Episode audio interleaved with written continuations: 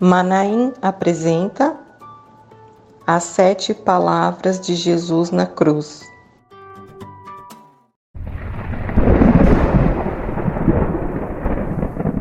Sétima palavra, Lucas 23, 46. Pai, nas tuas mãos entrego o meu espírito. Nessa semana, meditamos sobre as últimas palavras de Jesus na cruz. Pensamos sobre o perdão, sobre a salvação, sobre o cuidado, o desamparo, a agonia, a palavra de vitória. E hoje vamos meditar sobre a última palavra de Cristo na cruz, a entrega. Jesus estava no final do cumprimento de sua missão. Havia sofrido com traição, com os açoites dos soldados romanos. Foi humilhado, maltratado, teve seu corpo dilacerado. Em meio a toda essa situação dolorosa, Jesus expressa suas últimas palavras com uma imensa intimidade com o Pai. Ele demonstra confiança nos planos de Deus e coragem para cumprir a sua missão e propósito na terra. Encontramos essa mesma citação nas Escrituras em Salmos 31:5. Nas tuas mãos entrego o meu espírito. Davi, quando cita esse verso, ele demonstra plena confiança no Senhor. Confiança essa que só alguém com intimidade com Deus poderia expressar em uma situação tão difícil de sua vida. Jesus, em uma demonstração de conhecimento das Escrituras, cita o mesmo salmo de Davi. Ele também estava passando pelo momento mais angustiante e terrível de sua caminhada. Claro que nem se compara com aquilo que Davi passou em sua vida, pois Jesus estava cumprindo tudo aquilo que as Escrituras do Antigo Testamento diziam a respeito da salvação. E para isso deveria estar com o coração totalmente entregue ao Pai. Jesus orava constantemente e sempre se preocupava com a vontade do Pai. As orações das últimas horas antes de sua prisão e crucificação mostram que o seu desejo de estar novamente na presença do Pai.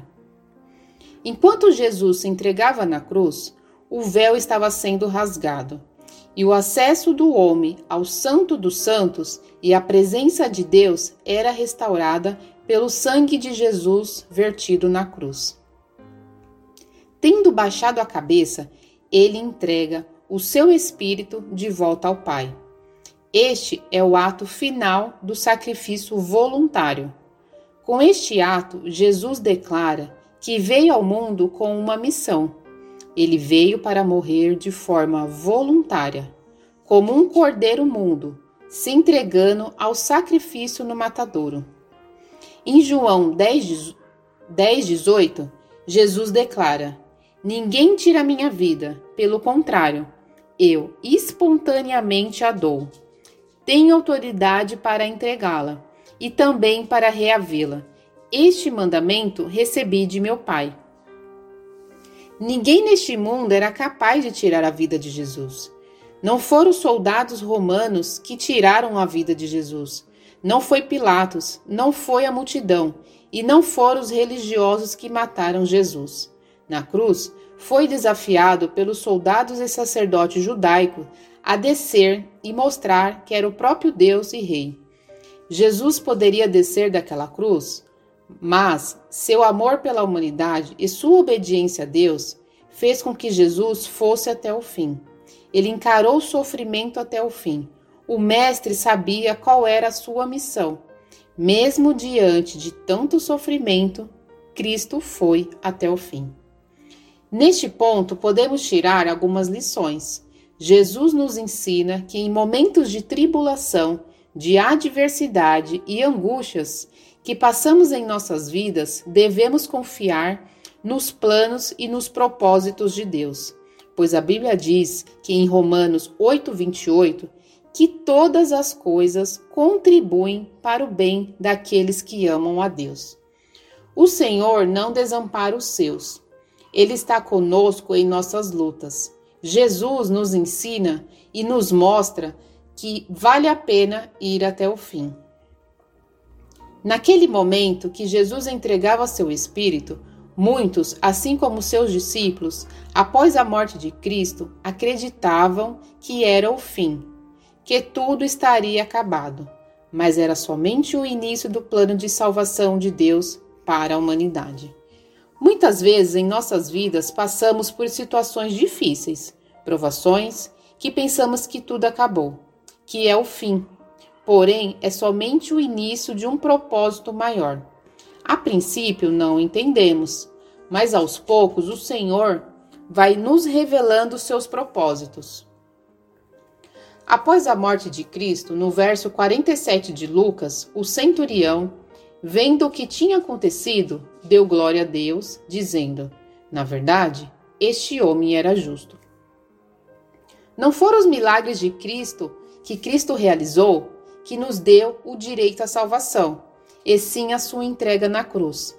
Quando reconhecemos o sacrifício e o preço que ele pagou na cruz em nosso lugar e o recebemos como Senhor e Salvador de nossas vidas, o Espírito de Deus vem habitar em nós, nos convence da nossa condição pecaminosa e aceitamos a nossa cruz.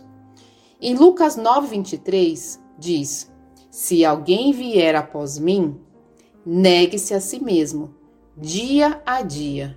Tome a sua cruz e siga-me. A entrega de Jesus na cruz nos traz um propósito. Se morremos para o pecado e hoje vivemos para Cristo, somos chamados para viver pelo mundo, anunciando seu sacrifício, sua entrega na cruz e o seu grande amor pela humanidade. A entrega de Jesus foi inteira. Com isso, ele nos ensina a nos entregar por inteiro ao propósito do Pai em nossas vidas. No final de sua vida, nos campos de concentração, Bonhoeffer diz a seguinte frase: Quando Deus chama o homem, ele o chama para vir e morrer. Agora, vamos juntos fazer uma oração. Senhor Jesus, Pai querido, Pai de amor, eu te louvo por se entregar por nós. Obrigada pelo seu infinito amor. Somos gratos pelo seu sacrifício de cruz por ter nos dado direito à salvação. Obrigada, Jesus, pelo Senhor ter nos alcançado. Te agradecemos pelo Senhor não ter desistido da humanidade, mesmo sabendo qual pecadores seríamos. Nos ajude, Senhor, a ter plena confiança no Pai, a entender os propósitos do Senhor em nossas vidas, de ir até o fim, através da Sua infinita graça e misericórdia. Em nome de Jesus. Amém. Eu gostaria de deixar um louvor. Deus abençoe. Podia ter rejeitado, mas não rejeitou. Então assim foi levado ao lugar de muita dor. Crucificaram, pregaram suas mãos, chicotearam sangue caía no chão, mas ele não